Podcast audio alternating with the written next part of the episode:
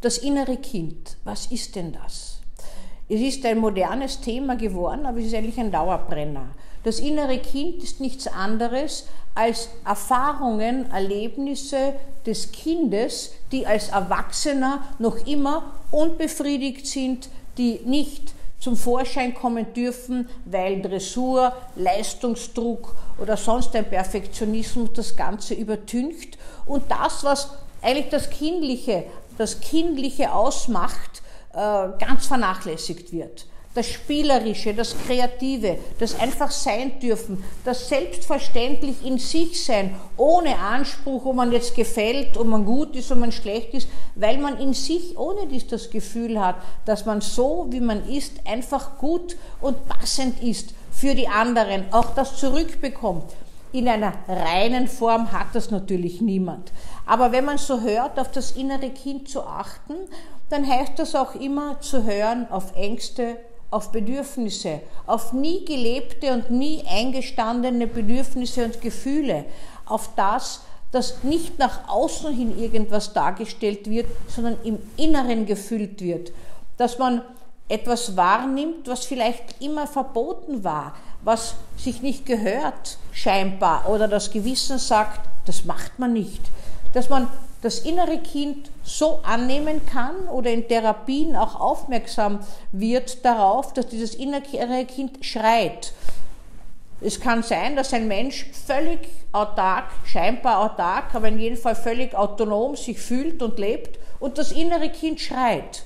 Es schreit dann, wenn diese Autonomie entstanden ist aus Frustration, aus Resignation, aus Angst vor Begegnung, aus Angst vor Beziehungen. Das innere Kind kann ungesättigt sein und es kann zur Suchtentstehung auf allen Ebenen, von der Sexsucht bis über die Suchtmittelsucht, äh, Substanzmissbrauch etc., Alkoholismus, äh, einfach versucht werden, dieses Kind zu sättigen. Sucht sättigt aber nicht. Das heißt, hier geht es eigentlich um was anderes, um das Finden, um das Bedürfnis dieses Kindes zu stillen. Und die Wahrnehmung, dass im Erwachsenenleben manche der Ängste eigentlich irrational sind, die bringt letztlich nicht weiter. Denn diese irrationalen Ängste sind Ängste von seiner Zeit.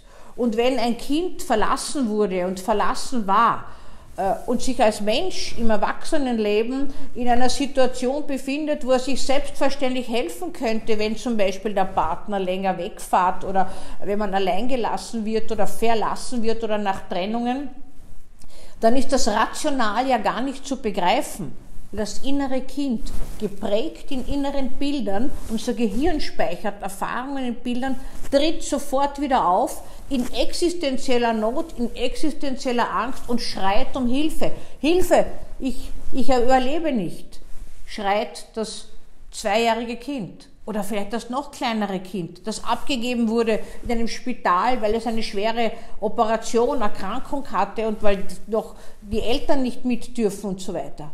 Und irgendwann gewöhnt sich das Kind an diesen Aufenthalt dort in dem Spital. Aber die Angst und die Panik, nie mehr zurück zu können, nie mehr geholt zu werden, die bleibt ein Leben lang und immer wieder in Trennungssituationen flammt sie auf.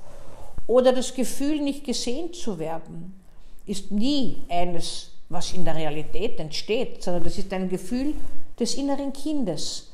Nicht gesehen werden. Ich möchte gesehen werden. Und zwar dieses übertriebene Aufmerksamkeitssuche oder gesehen werden müssen oder öffentlich irgendwas äh, vermitteln, was, was man erlitten hat oder irgendwelche Kränkungen sind immer Folge und Ausdruck von kindlichen Erfahrungen. Und die gilt es anzuschauen die, die das nicht nachvollziehen von Störungen im Erwachsenenalter, warum die gerade jetzt auftreten und ich weiß ja eh, mein Mann kommt ja wieder und so weiter, das bringt nicht weiter. Das Wissen ändert nicht. Man muss wissen, woher das kommt. Und dann kann Einsicht entstehen.